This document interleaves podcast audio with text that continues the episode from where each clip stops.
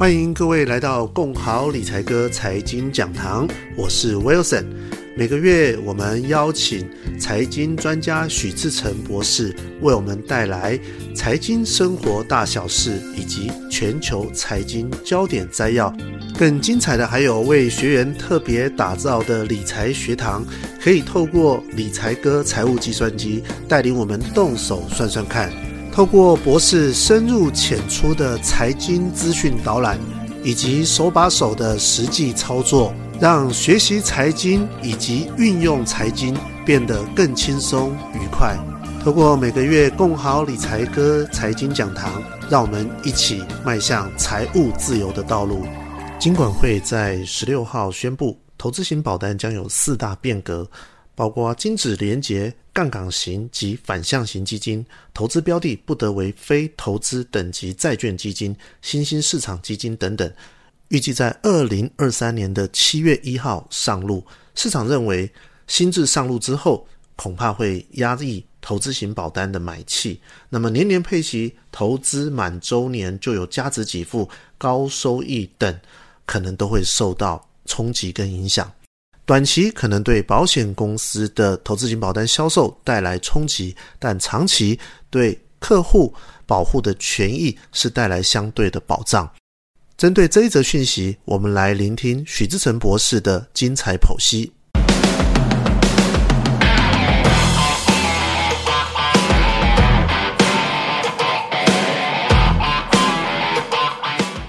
投资型保单在七月一号开始。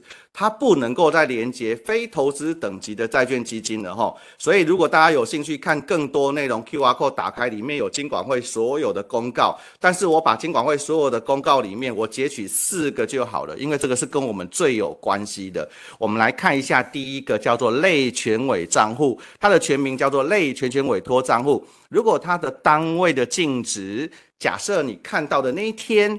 它的单位的净值比它设立的那个时候的单位净值，哦，假设它低于八十趴，就是八成啦，它就不能够再拨回资产，就是不能够再配现金了哦。而且以后只要是类权委账户，它设立的时候，它不能够再用拨单位数的方式，它只能设计成拨现金的方式，理解吼？好，所以我举了一个例子，你看看哦。假设你现在有一个配息型的全委账户，它在设立的时候，通常设立的时候单位净值大概就在十块，或者是十块多一咪咪，有没有？好，那它一直往后就开始会营运了嘛，开始会拨钱了嘛，开始会去做投资了嘛。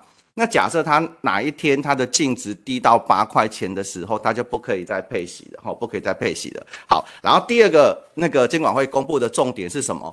为了要让投资型保单能够连接的标的风险能够低一点点的话，哈，它不能够让我们去选择杠杆型的或者是反向型的 ETF，哈，这个其实应该大家也都知道，杠杆型跟反向型的 ETF 它的风险会比较高。然后再来第三个是什么？类全委账户，诶，类全委账户再讲一次，它是什么概念？它不是我自己去选非投资型等级的保单，不是的，它是我们把钱交给专业机构，专业机构在那个专户里面帮我们去做投资嘛，吼，所以金管会也管到那个专业机构它的投资哦，所以类全委的投资型商品，你投资在非投资等级的债券 and 与哦跟什么？新兴市场的债券型基金合计不能超过整个那个资产的百分之二十，那当中又更严格规范非投资等级的债券型基金是不能够超过十趴的哈。他希望让整个类全委的账户它的风险也可以降低一点点哦。然后在第四个是什么？投资型商品，哎，我们保护自己。好，去买的投资型商品，管你是买投资型寿险，管你是买投资型年金，以后在七月一号以后再也不能够去选择两种基金，就是我们刚刚一直提到的非投资等级的债券基金跟新兴市场的债券型基金。好，好，那我们这个地方，我给我给大家一个小小的观念好了哈，诶，这个我在昨天录 YouTube YT 的时候，我也有提到哈，我们人要有行情，要有一个行情行情的观念。我们在投资型保单的课程当中，我还是会跟大家提到哦。我们现在目前把我们的钱投资在金融工具的时候，我们的目的是为了要取得报酬，报酬就是利息哦，不是价差哦。报酬是如果是价差的话，那个就是在做什么？做所谓的赌博投资的概念哦。好，那我们现在如果把钱放到银行去的话，银行最主要的利利息来源就是它排高的利率是多少。比方说，台湾银行的利率现在是一点四六五嘛，对不对？所以我如果一年到期的时候，我除了可以把我的本金拿回来，还可以拿到一点四六五趴的报酬，那叫做利息。好，那我的本金在这个过程当中，即便我提早去解约，我的本金还是可以百分之百的拿回来。这个就叫做什么？这个就叫做无风险利率嘛。投资金融工具的风险，记住这句话哦。不管我们在学校的课本学的，在外面都是一样哦。投资金融工具最大的风险就是本金有可能会损失哦，有可能会损失。好，所以存款定存不会。好，那接下来我们来试试看，我们把我们的、那个投资的那个那个工具再换另外一个东西，从定存跑到台积电。诶，台积电这档这档股票来看的话，大家都知道它是护国神山，他知道你你知道他一年发十一块钱的股利嘛？哦，好，那如果你要取得拿到台积电十一块钱股利的资格，你要买一张台积电呢？好，那假设我买台积电的价格是五百二十块，所以我的成本是五百二十块。那接下来我要做什么事？我要去当他的股东，整整一年，我就可以拿到十一块钱的股利。好，那我的成本是不是五百二十？当成是分母，我上面的分子就是我可以得到的股利，现金股利十一块，我的报酬率大概是二点一一。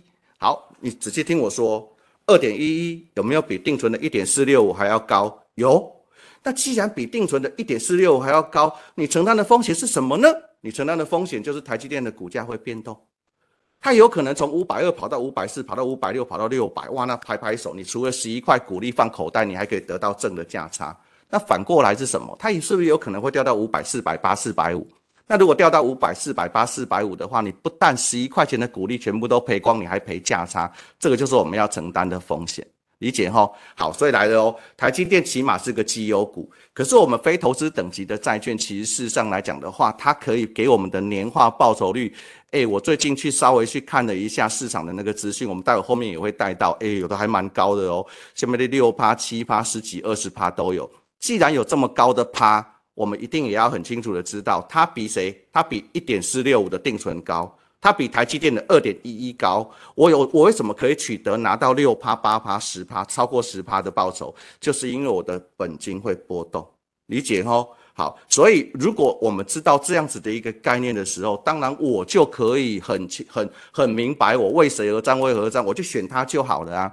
可是金管会就是干嘛？可能他接到太多的客诉了。有很多的保护，他去买它的时候，一直都以为他拿八趴十趴，永远都可以干嘛？随时拿本金可以拿一百趴回来，所以才会有这么多的客诉。好，所以我对这个的评价就是有好有坏啦。好的事情就是金管会下手了嘛，那以后投资型保单的选择的标的，它的风险就比较低嘛。那坏的部分就是，明明我都已经写过的风险调查，我是可以承担高风险的。我想要得到比较高的报酬，但是我可能没有这个基金可以选哦。所以，我有时候常常都会觉得说，我们很多的那个那个叫做。我们讲说台湾的我们的伙伴或者是干嘛客户或干嘛哈，其实我们要有一个小小的心理的那个建设，就是我们是一个很自主的投资人。我很清楚的知道我的风险属性跟金融工具的风险属性，所以我在我自己可以知道承担多少风险去投资什么样子的工具，这样子我的自由度才高。